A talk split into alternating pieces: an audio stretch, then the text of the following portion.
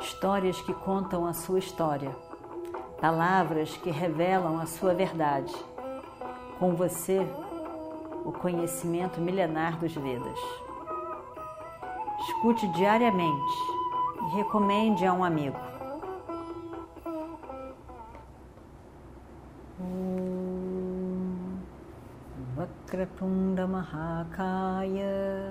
Suryakoti Samaprabha Nirvignam Kurumedeva Sarvakaryeshu Sarvada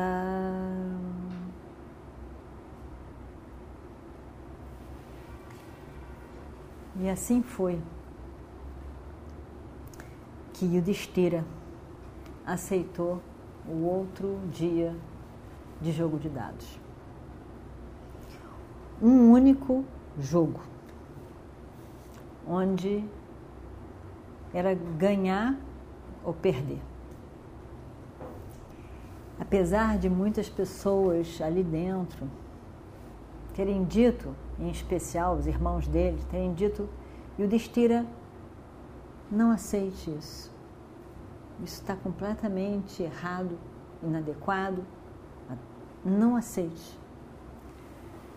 Ainda assim, e o Destira achava que ele tinha que obedecer ao tio. Essa era a promessa que ele tinha feito a si mesmo. Na manhã seguinte, então, o mesmo salão, o mesmo dado, o mesmo chacuni, com o mesmo sorriso traiçoeiro. Tudo era o mesmo. Mas Yudhishthira era completamente diferente. Dessa vez, a mente de Yudhishthira estava completamente, completamente tomada por infelicidade.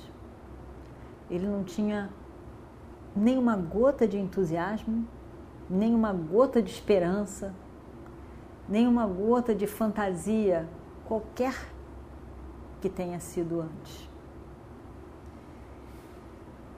Qualquer outra pessoa no lugar de Yudhishthira, teria de alguma maneira teria expresso a raiva, a zanga que Yudhishthira sentia por aquele tio. A frustração de ver esse tio não era aquilo que ele pensou, imaginou, acreditou que realmente queria o bem deles, que era realmente um valor de pai. E o Destira estava frustrado também com isso. Muito ele acreditou. E definitivamente o tio não estava nem um pouco preocupado com o bem-estar deles. Isso também magoou muito o coração de Yudhishthira.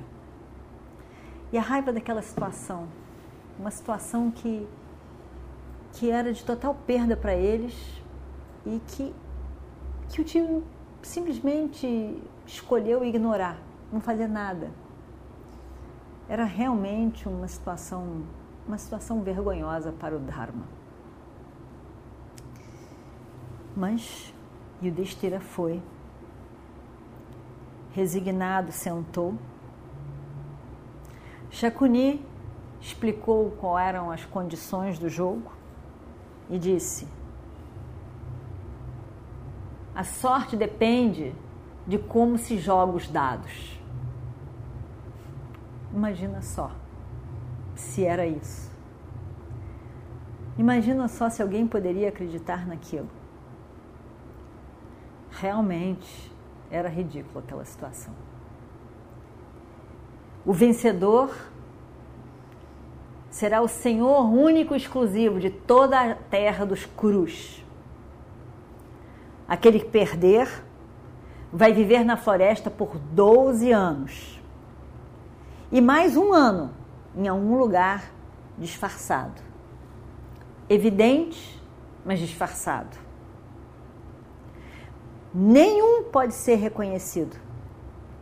Se for reconhecido, se tiver a identidade revelada de alguma maneira, mais 12 anos na floresta. Tudo isso foi declarado conforme o desejo de Duryodhana. E Shakuni disse todas as regras. E o Destira, de cabeça baixa,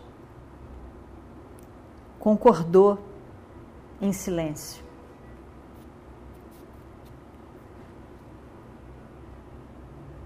Ele não escutava nada dos, irmãos ainda tentando que ele mudasse de ideia. A face de Yudhishthira é como um lago sem ondas ali. Ele achou que era assim que ele tinha que fazer e assim ele estava fazendo. Chaconi, muito animado, pega os dados na mão, sacode os dados com todo entusiasmo, sabendo que vinha do futuro. Pega nas mãos, sacode, joga os dados. E quando ele joga os dados, ele diz: vencemos. E dessa maneira, de fato, venceram. Os Pandavas, então, sabendo desde o início que esse seria o destino, se preparam, se levantam, se preparam para o exílio. O que mais poderia acontecer? Tiram todas as roupas de príncipes, as joias, e colocam então a roupa que era chamada de feita de árvores, feita da casca da árvore, que era batida e que aparecia então como um, um tecido grosso em que eram feitos os, os panos que iam vesti-los. Do Shasana e Dhritarashtra, e os outros filhos de Dhritarashtra, se esbaldavam de rir. Em especial, riam de Bhima, porque Bhima, ainda que calado, demonstrava a raiva que ele estava sentindo, a indignação daquele momento de não poder fazer nada por eles. Bima estava realmente furioso. E do Shasana xingou de tudo que é nome. Se esbaldou, seu frouxo, e aí foi. Ele falou de tudo.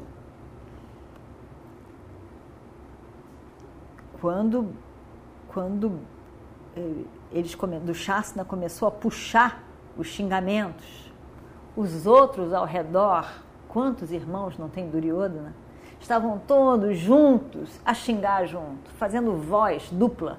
Um dizia, outro dizia, e xingaram, e riam, e se esbaldavam de rir, estavam delirantes, delirantes com aquela situação, delirantes, limpando a alma de toda a inveja que eles tiveram até poucos dias atrás de Yudhishthira. Bima, nesse momento, com mais raiva ainda, nunca na vida dele ele passou por uma situação desse tipo. Ele nunca teve que enfrentar outros homens ali da mesma idade que ele, rindo e debochando dele, calado, sem fazer nada. Ele nunca passou por uma situação dessa nunca imaginou que passaria por uma situação dessa, mas estava passando pelo respeito ao, ao irmão. E no meio de toda essa situação, ele diz, e vamos ver o que acontece no próximo capítulo. Om Shri Guru Bhyo Namaha Harihi Om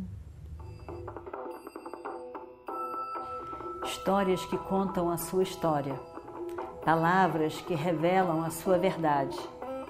Com você, o conhecimento milenar dos Vedas. Escute diariamente e recomende a um amigo.